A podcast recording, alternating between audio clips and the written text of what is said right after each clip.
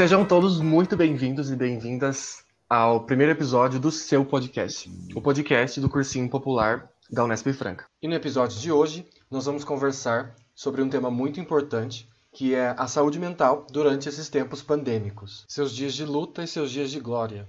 E para falar disso, nós convidamos seres humanos muito especiais. É, a primeira convidada é a professora de gramática do cursinho e também coordenadora, a Lari. Oi, oi, gente. Uh, também convidamos o seu Dito, que é coordenador e professor de História no cursinho. Oi, gente, tudo bem? E o Pedro Henrique, que é o psicólogo do nosso cursinho, que presta atendimento aos nossos alunos, que promove oficinas com eles, dinâmicas, atividades. E, e é com ele que nós vamos conversar hoje sobre esse tema tão importante. E para quem não se lembra, eu sou o Antena, menos conhecido como Henrique. Então vamos lá. Pedro, por favor, se apresente. Oi, gente, tudo bem com vocês? Que prazer estar aqui, que honra. Estou me sentindo muito lisonjado.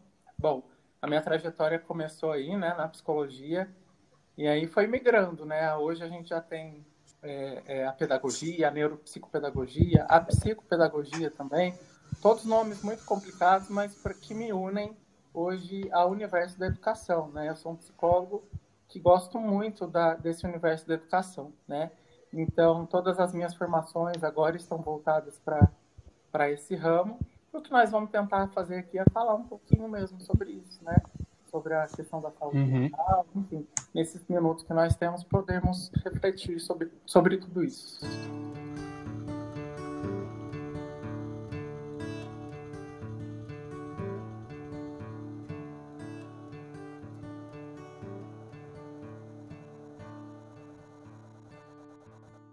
Pedro é nosso voluntário do cursinho é, e ele nos, nos, dá uma grande força para a gente.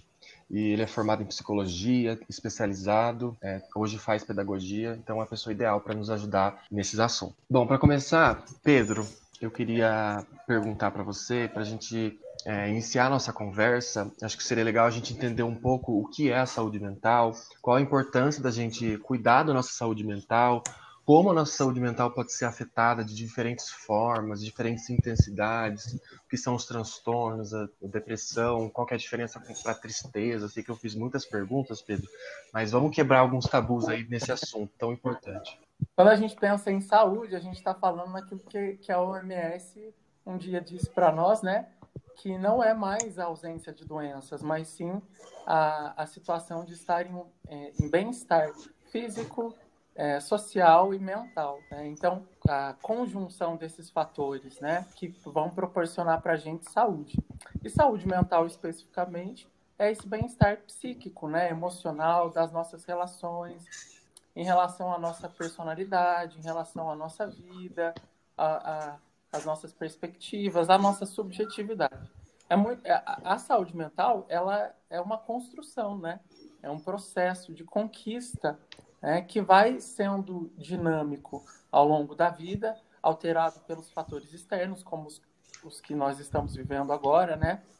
E que sem dúvida vão deixar marcas, né, psíquicas aí na, no nosso desenvolvimento. Mas é importantíssimo tratar sobre o tema e para que tudo ocorra bem, porque como eu falei, é um conjunto, né? Para que a nossa vida esteja bem, a nossa saúde mental também precisa estar bem. Essa é a importância, né? É de dar funcionamento para a nossa vida. E por que que a, a pandemia, a situação de isolamento social, uh, tá todo, todo mundo está comentando muito mais uh, sobre a saúde mental? Qual, quais são os impactos dessa situação na nossa saúde mental? São muitos, né? A gente poderia elencar aí uma série de, de fatores para a gente pensar sobre isso, né? Bom, quando a gente pensa no tema, né, é, dias de luta e dias de glória, talvez a gente esteja falando sobre tudo isso, né?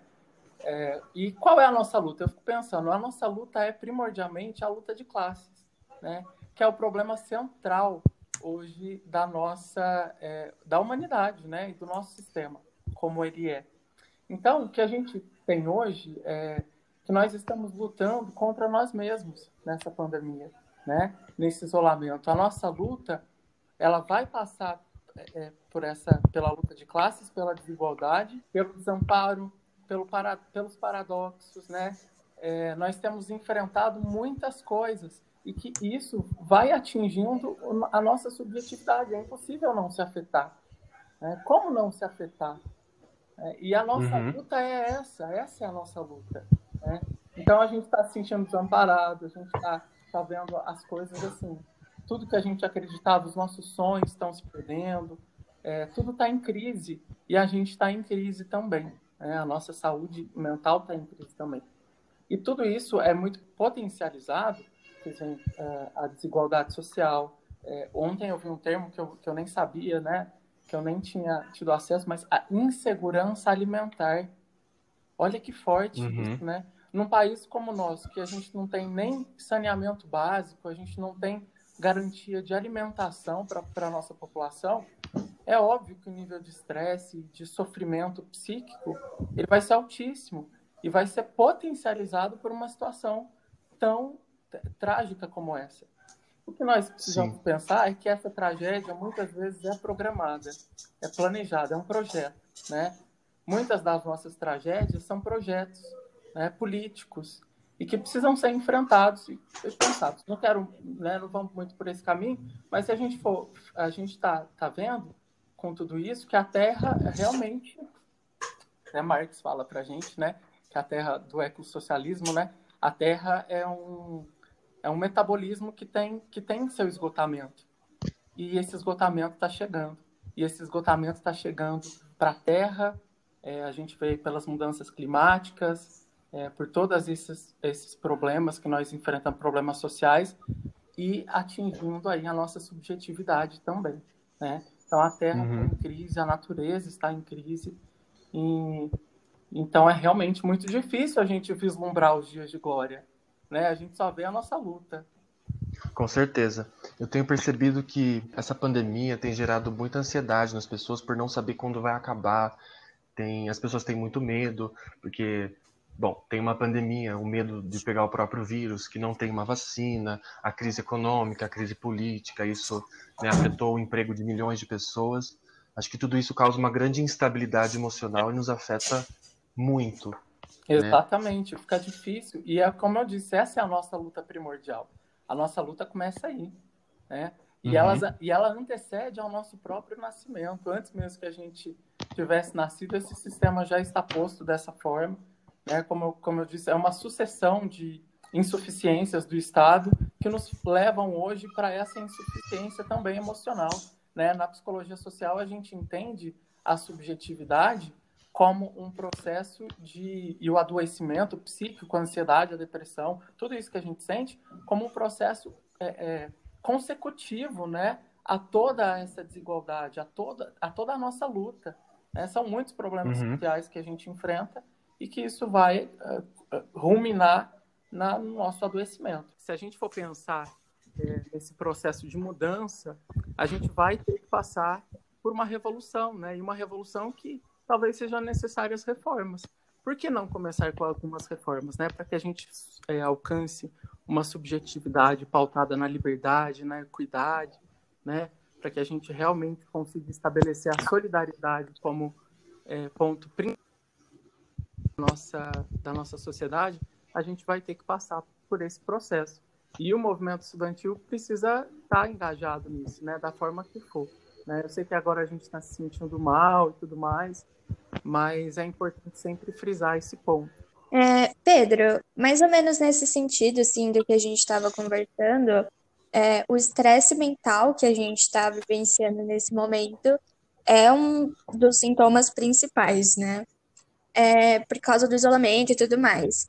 Você acha que é, esse estresse tem causado uma percepção diferente do tempo para a gente? Até no sentido da gente é, conseguir é, gerenciar o nosso tempo, lidar com a procrastinação, de, de conseguir fazer o que a gente faria antes de, desse período e que no caso a gente não consegue agora por vários motivos, mas também principalmente por estresse, desanimação mesmo.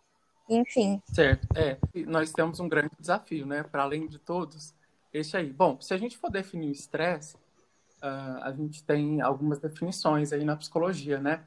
Mas, uh, basicamente, ele surge da, de um estado de não... É, de um estado não confortável, né? De não plenitude do organismo, né? Então, o estresse é tudo que vai alterar esse organismo em osmose, né? Nós vivemos o estresse sempre na nossa vida. E ele é importante, porque às vezes ele nos faz funcionar. Se não tivesse, né, se a gente não tivesse o mínimo de, de preparo, por exemplo, para estar tá, tá aqui fazendo esse podcast para os meninos, né? Será que a gente ia ter compromisso com o horário? Será que a gente ia, né, assumir alguns, algumas responsabilidades, né? Então, alguns estresses, eles são necessários para que a vida é, continue, porque não é possível estar em plenitude total é, na vida o tempo todo, né? Isso acontece. Só que esse estresse o qual nós temos falado é a maximização dele, né? É assim, a potência, a, potência máxima, né, gente? Elevado aí a, a tudo que, que nós até desconhecemos. Então, o que nós temos é realmente uma situação catastrófica aí do nosso, do nosso sistema nervoso, né?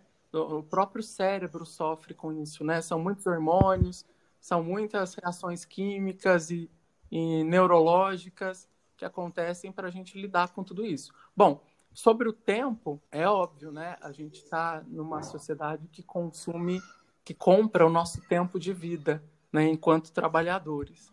Então, a resposta que nós temos é só uma. Moreno fala sobre o tempo, é sobre o tempo Cronos e o tempo Kairos. Quem quiser depois pode até pesquisar, posso deixar algumas referências também sobre. É, o tempo Cronos ele está ligado a esse capitalismo, né? A esse tempo quantitativo, né? De horas, números e etc. Já o tempo Kairos ele tem uma outra perspectiva qualitativa de, de, de vida. É um tempo de duração, é um tempo de aproveitar, né? Um tempo de deleite, né? Então estar no tempo Kairos, encontrar o tempo Kairos no tempo Cronos é muito importante. Como? Cada um vai ter que lidar da sua forma, né? A gente até pensa em algumas estratégias, né?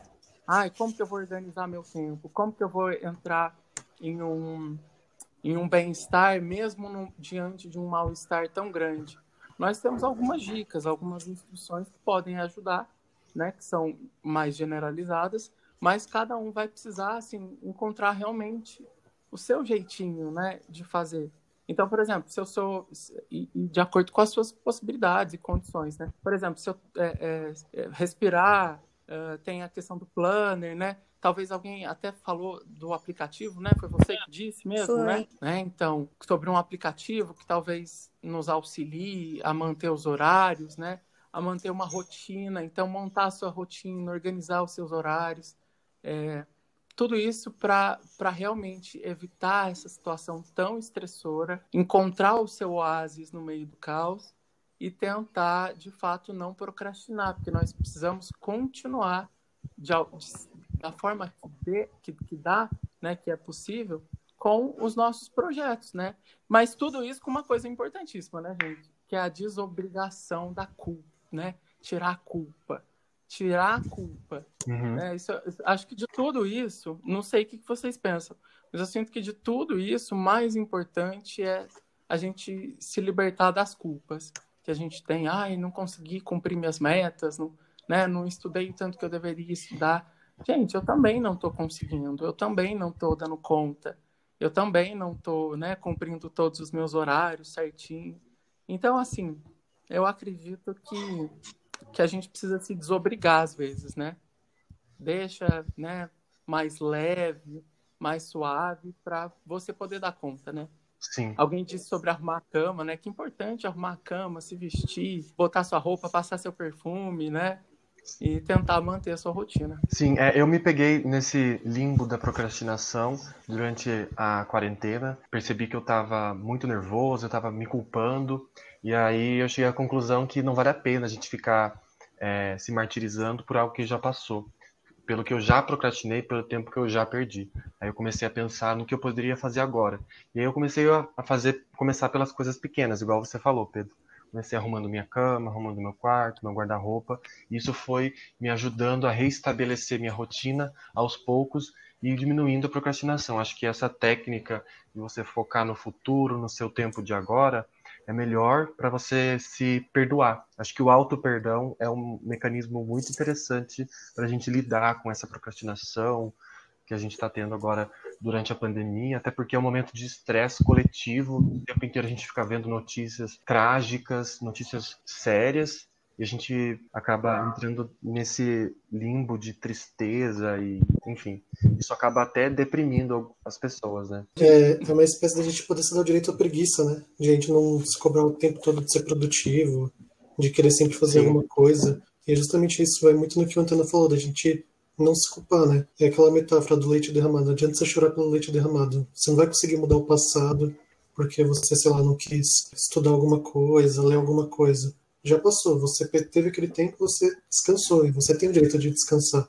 Tenta fazer de novo, se não der, e não se culpe se caso no futuro vai, volte a acontecer, porque é uma coisa natural do ser humano. A gente mesmo, aqui eu, por exemplo, não consigo fazer tudo que eu quero do jeito que eu quero. Assim, às vezes tem dia que eu não quero fazer nada e tudo bem isso, sabe? Não tem problema. É, uma coisa que me ajudou muito também é não ficar se comparando com as pessoas, porque isso é um buraco muito terrível para a gente entrar, ficar se comparando, olhando as redes sociais, olhando o que tal pessoa tem produzido, tal pessoa tem feito. Cada, a gente tem que entender que cada um tem o seu tempo, a sua forma de lidar com as coisas. É, como eu disse, estratégias são individuais mesmo, né? E muito legal essa referência que você trouxe sobre o direito à preguiça, né? O genro do Marx, né?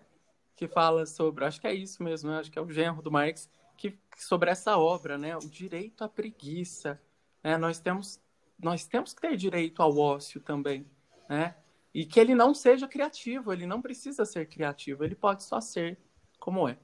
Não, ia só complementar que a gente tem que entender também dessa questão da, da culpa, né, que a gente estava falando, que a maior parte das coisas que estão acontecendo não é realmente nossa culpa, tá fora do nosso controle. A gente está vivenciando certas experiências que, como a gente falou, é diferente para cada um, né? Então, acho que realmente essa coisa da, da culpa, da comparação, é uma coisa que a gente tem que ir tentando aos poucos e se libertando disso, né? É, Pedro, a minha essa próxima pergunta agora ela casa muito com o que você falou, né, com a pergunta que a Lari fez para você, é sobre você falou uma coisa que eu achei muito interessante, né, que a gente não está no estado confortável, estresse e potencial. Aí qual seria a minha pergunta? Seria mais no sentido dos conflitos que a gente tem durante esse período de isolamento, né? Recentemente eu vi em várias é, pelo BBC também, né, sobre o número como o número dos divórcios eles aumentaram, principalmente durante esse período, né? E também uma notícia até um pouco mais triste também, né, como os relatos de agressão doméstica, principalmente contra mulheres, né, vem aumentando também nesse período de isolamento, né. Disso tudo, o que eu observei durante esse período agora da, da, da do isolamento, é, eu noto que as relações humanas, né, elas mudaram drasticamente nesse período de isolamento, né. A partir de agora, as pessoas foram obrigadas a olhar uma para as outras e ser nesse meio assim, elas acabaram construindo hiperrelações, né uma super relação, né? como você disse, é uma relação elevada ao máximo. Aí eu queria saber o que, que leva a tantos conflitos, né? como, por exemplo, divórcios, até mesmo agressões e tudo mais. E acho que o mais importante, né, e se possível também, como seria evitar esses conflitos, né? Como construir uma relação mais saudável dentro do ambiente familiar, né, com as pessoas que você conhece a sua vida inteira, praticamente. Essa é uma pergunta desafiadora, né? Gente, eu não sei, tem alguém que namora aqui? Como que ah, é? eu namoro. Eu não. eu também não. É. Acho que sou eu. para quem namora, para quem tá numa relação, né? Ou para eu, por exemplo, que moro com os meus pais, né? Estou aqui com eles, enfim. E, realmente, assim, é uma dificuldade imensa. Vamos falar, né? Como diz o filósofo, o outro, o inferno é o outro, né? Então nós chegamos ao inferno uhum. quando a gente se para com o outro, né? E esse outro, o tempo todo com a gente, é realmente estar tá no inferno e ter que, e ter que abraçar o capeta, né? no sentido mais, mais ousado aí da palavra. Então a gente tá, meu Deus, é o caos, é um caos mesmo. E você se vê se obrigando, né, a abraçar, né, essa situação tão tão difícil. Bom, é, realmente os dados confirmam isso, né? As estatísticas vão dizer para a gente sobre o aumento expressivo da, das taxas de divórcio e separação. São recordes, né? Algumas cidades, estados aí tão, têm batido recordes de solicitação de divórcio, as varas da, da família que, que não param mesmo de trabalhar, né? Então, realmente, uma coisa muito conflituosa, né? As famílias estão nesse lugar de conflito. Por quê? Porque é um lugar de encontro com as subjetividades do, do outro, né? Então, você que está aí estudando, né? Seja para quem está nos ouvindo, que seja do cursinho ou não, né? Mas que está em isolamento, que está confinado, né? Mais em casa, confinados, né? Seja com quem for, seja com cônjuges ou, ou amigos, ou é, é, realmente muito desgastante. A sua energia se esvaindo, né? O tempo todo, porque você tinha outras, outros canais de fluidez dessa energia, da, da sua potência de vida. Agora isso está realmente concentrado de uma forma da qual muitas pessoas ainda não viveram, a não ser aqueles casais, por exemplo, pensando nos casais, né, de, de longa, longuíssima data, né, e que já passam aí por outro processo. Mas o que a gente vê é realmente essa maximização né, da, das, das relações, né, que estão ali o tempo todo convivendo juntos, né. Eu acho que não é minimizar o problema, né, nós não podemos ai, romantizar, né, dizer, ai, que lindo, eu tô com o meu amor o tempo todo, nossa, que del... eu, eu vi gente falando isso, não sei, tudo bem, né, para cada um pode soar de alguma forma, né. Tem gente que está adorando, né, nossa, que bom, queria tanto estar tá, é, com o meu cônjuge, com o meu parceiro, parceira, é, por mais tempo e agora estou tendo essa oportunidade de ver o crescimento dos meus filhos ou então de estar tá mais perto dos meus pais, enfim, cada um pode ver de uma forma. Eu não, não quero nem romantizar e nem, é, nem ao máximo nem ao mínimo, né? É entender e refletir mesmo, porque é, realmente é muito difícil, né? Agora, como evitar isso? Como evitar o conflito? Como evitar esse esgotamento emocional, esse desamparo? É, Rogers vai falar para a gente sobre quatro elementos de, de, de, boa relação, né? Porque Bauman, enquanto antes de falar do Rogers, eu acho que é importante falar do Bauman, né? Que talvez seja um bom filósofo para o nosso tempo, que vai falar sobre esse amor líquido, né? Sobre essa liquidez das relações. Ora, será cabe a reflexão, né? Se, se essa relação está tão esgotada assim, será que ela já não vinha de um, de um processo de esgotamento também? Né? Porque essa é uma possibilidade. Né? Se, se eu não dou conta do meu parceiro, da minha parceira, né? seja lá quem for com quem eu conviva, se isso me causa muito é, é, esgotamento, será que isso já, já não vinha acontecendo e, a, e essa situação evidenciou, trouxe luz, né? Porque pode ser que seja, né? Essa liquidez, né? Realmente talvez caiba uma crítica e uma proposição aqui. É, talvez essa seja a crítica e a proposição. A proposição está mais ligada ao que o Rogers falou. O Rogers é um, é um psicólogo muito legal, gente. Ele fala sobre essas quatro características, que é compromisso contínuo, é, expressão de sentimento. Então, muitas vezes a gente a gente está triste, mas a gente expressa a nossa a tristeza como com raiva, né? Não sei vocês. Vocês já se sentiram muito tristes, chateados com alguma coisa? Aí uhum. alguém pergunta alguma coisa para você, você explode? Sim. Né? Isso acontece, né? Então, na relação, isso não pode acontecer. Né? A, a, expressão do sentimento verdadeiro precisa acontecer. Se eu estou triste, eu preciso mostrar que eu, que eu estou triste. E não manifestar isso na raiva. Porque senão, na raiva, eu vou ter o conflito. Né? Então, assim, expressar o sentimento como ele é talvez seja um passo muito importante para evitar os conflitos, né, dentro do diálogo, dentro de uma, é, de uma conversa saudável, né? Não aceitação de papéis, essa coisa rígida, né, que, as, que às vezes a gente traz para as relações, trazer um pouco mais de espontaneidade, né? E a capacidade de compartilhar é, as intimidades. Então, se você for capaz de cumprir esses requisitos aí, né, Rogers, que é um psicólogo humanista, ele fala isso, né? Que se, que se, a gente der conta de ter um compromisso contínuo, expressar os nossos sentimentos, compartilhar nossas intimidades e não ficar preso a um único papel, uma coisa rígida, né? E ser mais espontâneo, a nossa relação tende a ser mais duradoura, né? E aprenda a ouvir, aprenda a falar, né? Aprenda a se expressar. Então, acho que esse é o caminho de evitar conflitos e, e talvez mudar um pouco desse cenário. Uhum. Agora, outra uma questão da, da violência doméstica aí já é uma coisa muito é, é estrutural, né? A gente vem a conjuntura, a nossa conjuntura hoje expressa é, a estrutura que nos antecede. Então, é como eu falei, esse é, nem sempre é uma tragédia, é um projeto.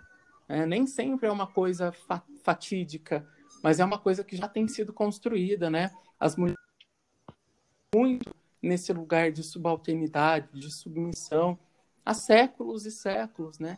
O que nós precisamos é realmente empenhar nossa força para criticar e transformar essa realidade. Sim, acho que dentro do que é cabível, que eu acho uma medida legal de você conversar com as pessoas que você está confinado durante esse isolamento social, é, também, além disso que você falou, Pedro, de, das conversas, da honestidade, de compartilhar sentimentos, se expressar um para o outro, algo, algo legal que eu acho é valorizar a sua própria individualidade, sabe? Olha, agora eu quero ficar sozinho um pouco no meu quarto, quero ficar ouvir minha música, relaxar um pouco, cuidar de mim, pensar em mim mesmo. Acho que esses momentos que você para para cuidar de si mesmo são muito importantes nesse momento de confinamento, sabe? Estabelecer as liberdades de cada um. Sim. É... Uma outra coisa que eu, que eu penso também é que, principalmente nessa parte da questão do conflito, né? É que as pessoas geralmente elas não gostam de ouvir elas gostam muito de falar. E é muito difícil elas serem ouvidas. Elas quererem ser ouvidas, não, elas quererem ouvirem. Tem uma coisa que eu li recentemente, que dentro da nossa sociedade, assim, existe muito uma questão que tem uma da ração binária, né? Que é do nós contra eles. Então, é o meu lado contra o seu lado. E muito disso potencializa o conflito, porque isso acaba se encaixando de um lado não querer ouvir o outro nunca e querer ter a razão sempre. É, Pedro, é, agora partindo para a última pergunta aqui, né? Ela não tem muito a ver assim com a saúde mental em si, mas ela é, na minha visão, ela é uma das causadoras desse mal para a saúde mental, que é a questão da banalização da morte durante a pandemia, né? Uma coisa que eu queria ressaltar também na pergunta é que essa banalização ela já não ocorre durante a pandemia, né? não é algo da pandemia. Pra, ao meu ver, ela já é algo que ocorre rotineiramente na sociedade. Se você pegar aí né, os números de mortes que a gente tem ao longo dos anos, principalmente por causa da violência e tudo mais, eles são bem altos, né? Bem alarmantes. Cerca de 60 mil mortes por ano e tudo mais. Por conta disso, é, a, gente, a gente enxerga esse número de morte atual que a gente tem hoje pelo Covid, né? Pelo coronavírus, que chega, tá chegando acho que em 70 mil, não abala as pessoas. É, as pessoas muitas é, flexibilizaram o isolamento, principalmente com as medidas né, que a gente teve aqui, com a flexibilização do isolamento, muitas voltaram para bares, tudo mais, né? Teve até o caso recente da, da engenheira civil que humilhou um fiscal que ele estava fiscalizando o bar, que eles estão descumprindo as normas para poderem estarem abertos. E só que, por outro lado, né, as pessoas que se preocupam com isso, que foram muito afetadas pela pandemia, por esse vírus e tudo mais, de maneira mental, elas se adoecem por conta disso, né? Essa pergunta eu acho que ela se encaixa perfeitamente relacionando com as outras perguntas que foram feitas, Aí eu queria saber como é que a banalização da morte vai afetando as pessoas. A gente sabe que, que de fato, é, muitas pessoas têm vindo a óbito, né? É uma doença realmente que mata muita gente. Muito se minimizou né, o problema, mas a gente vê que muitas pessoas têm ido a óbito. E talvez caiba aqui a nossa solidariedade, né? A todas as pessoas que, que foram perdidas, a quem já, já teve um parente, alguém que ama que perdeu sabe o quanto é dolorido e o quanto é difícil lidar com esse luto, né? Então, toda a nossa solidariedade, apoio e energia, né?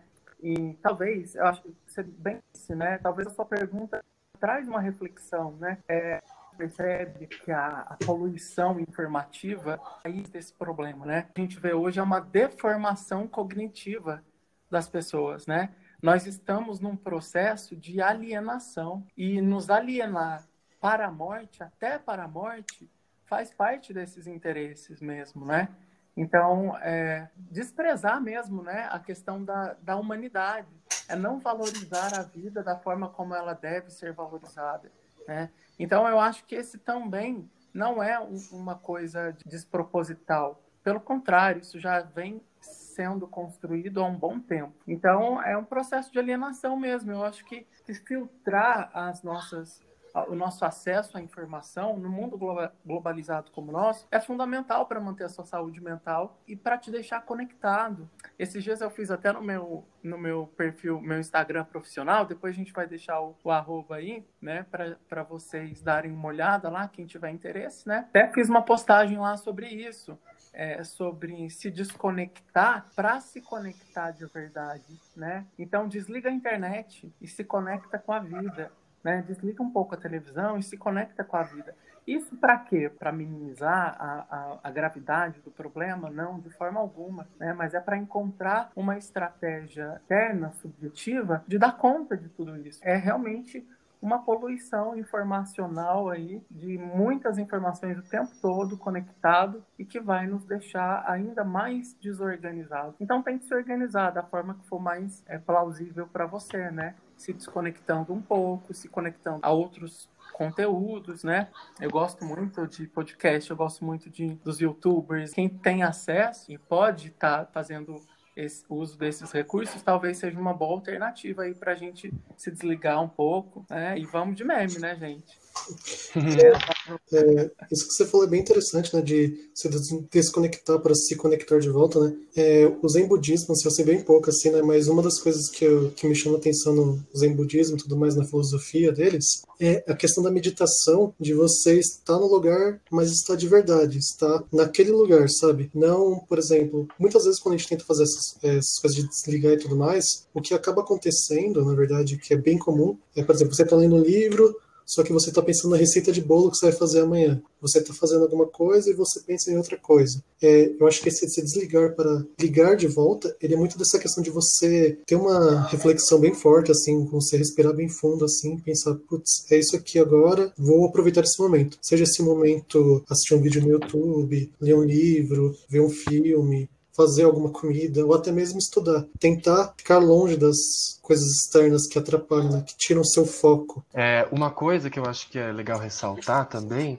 é que a gente não pode confundir é, a banalização da morte com mecanismos de autopreservação. Que a banalização da morte é o que o próprio presidente da República vem praticando ao minimizar a gravidade da doença. Acho que isso é terrível de ser feito. Acho que é importante também a gente se preservar de ficar o tempo inteiro sendo bombardeado por milhares de notícias. Enfim, os noticiários hoje estão com muitas tragédias, a gente tem que se preservar um pouco. Eu fiz isso por um tempo dessa quarentena, fiquei um pouco afastado das notícias para preservar a minha própria saúde mental, sabe? Não é uma, não é uma banalização da morte, porque não é um desrespeito, igual pessoas vinham fazendo, mas é uma forma de você se dar um pouco de respeito. Né? Exatamente. Né? De cuidar um pouco de si mesmo. Exatamente, Antena. Até porque se a gente para para pensar mais a fundo, a banalização da morte, né, durante a pandemia, nada mais é do que uma falência de políticas públicas, né, política de segurança, política de saúde, educação, que a gente infelizmente vem há muito tempo aqui dentro do nosso país, né? É, os nossos poderes fazem questão de nos desumanizar, né? E é como eu disse para vocês, isso já vem sido construído há, muito tempo, né? Tá nas estruturas da nossa sociedade, do nosso país. Então, tirar a humanidade de nós é realmente uma, é um projeto, é um desejo político dos nossos políticos. Cabe então a nós, né, a nossa geração, reformular essa política, né? Reformular esse, esse modo de organizar né, a vida. Então, uhum. acho que trazer humanidade, trazer solidariedade como pilares estruturais, né? Porque realmente, se a gente for olhar para tudo que tem acontecido no cenário do governo, né? E quando eu digo política, eu não digo governo, né? Eu digo política mesmo, né? No sentido mais profundo da palavra, né? Porque os governos vêm e vão. Mesmo esse sim, sim. desastroso, ele vai passar.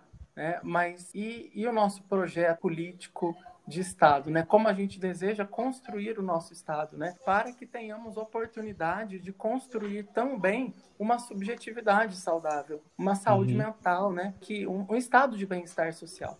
É, eu ia voltar meio no que a gente estava falando sobre se conectar, né, com a gente mesmo e tal. É, numa outra conversa que a gente teve, a gente falou que às vezes uma coisa simples como sair um pouquinho de casa para tomar sol já faz com que a gente se sinta muito bem. Então, até a gente aqui, membros do podcast mesmo, a gente concordou que é, isso era um, uma coisa que estava ajudando a gente e até outras coisas, né? É, a gente tem visto bastante que tem gente aprendendo novas receitas, é, tentando fazer as coisas mais caseiras, entre aspas, e que isso tem sido, e acho que é, né, um meio da gente se sentir um pouco melhor, assim, já que a gente não tem tantas opções de, é, de coisas para fazer fora de casa. É, acho que a Lari resumiu bem, gente o intuito do nosso podcast, que era pensar um pouquinho sobre a saúde mental, é, pensar um pouco sua, sobre a sua importância e sobre a sua magnitude, né? Quantos graus, em quantos âmbitos a saúde mental não é muito importante para nós.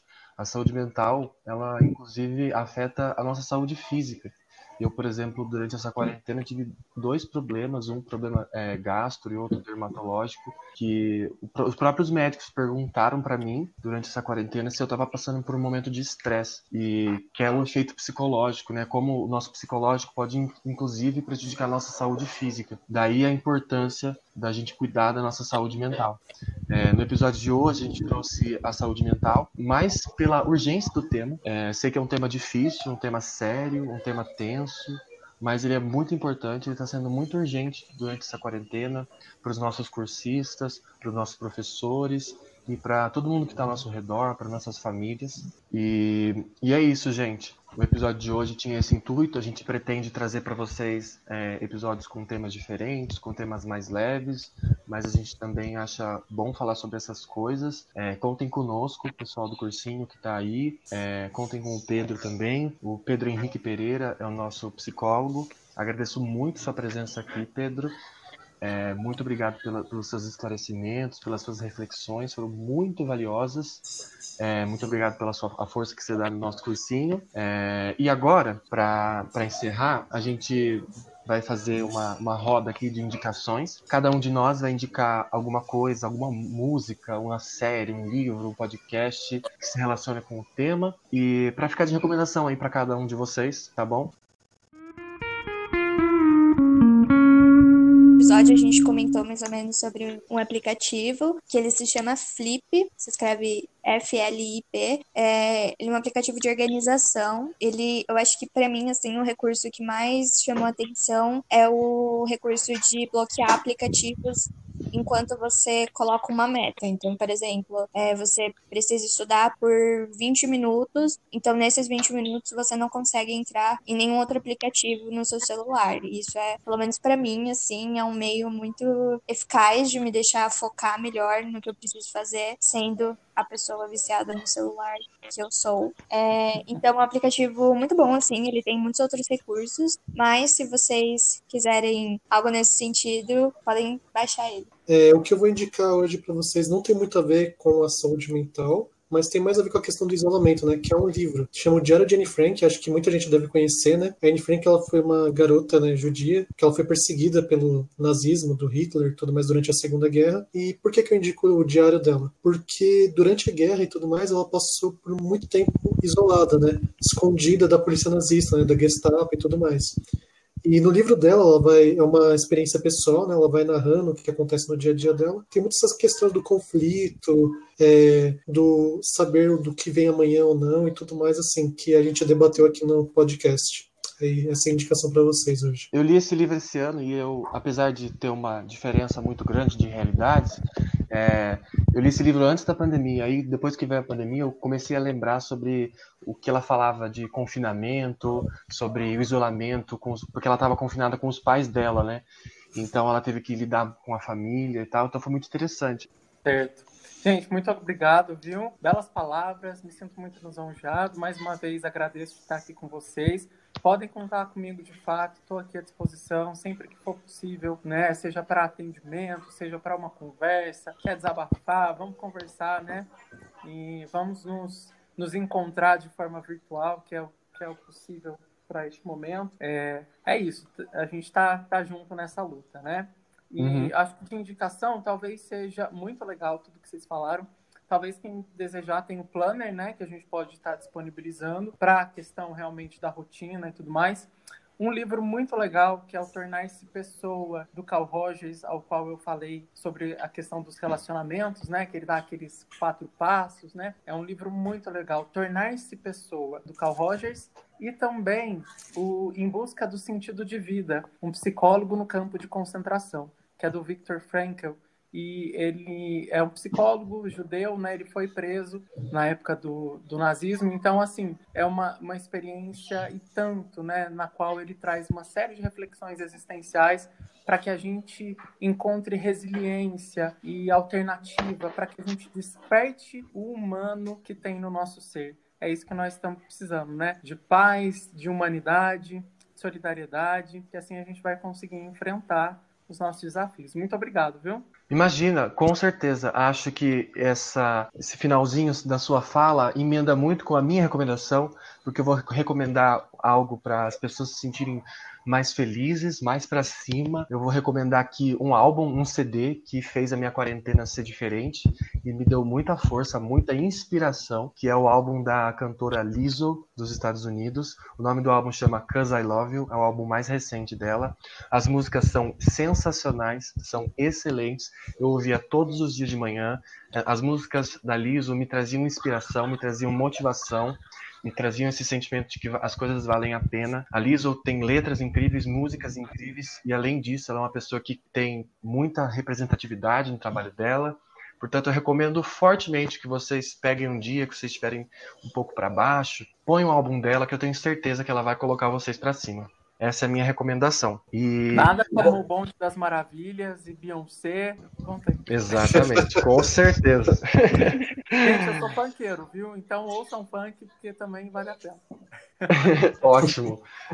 É isso então, gente.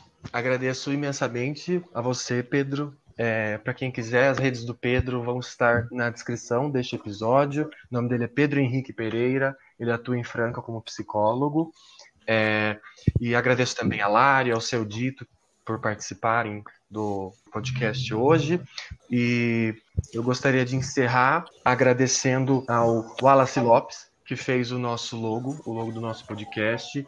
É, muito obrigado pela arte. E a gente vai deixar o arroba dele na descrição para quem quiser também conferir um pouco da, da arte dele e tal. É, também queria agradecer muito aos nossos espectadores que têm dado uma resposta muito positiva sobre o nosso primeiro episódio, o episódio piloto, que nem era um, um episódio ainda. É, gostaria de falar para vocês seguirem nossas redes sociais, recomendarem nosso podcast e mandarem sugestões pra gente, tá? Muito obrigado. É, se vocês puderem, fiquem em casa, é muito importante nesse momento. É, cuidem da sua saúde mental, procurem ajuda, procurem orientação de um psicólogo se vocês puderem, tá bom? É, conversem com as pessoas, tentem é, praticar bom exercício da sua saúde mental, é, com as dicas que o, que o nosso psicólogo deu hoje é, tomar sol, fazer alongamentos, fazer exercícios físicos, porque tudo isso nos ajuda a manter a nossa saúde mental. Tá bom? Então fica aí um abraço a todos, um agradecimento e até o próximo episódio, gente.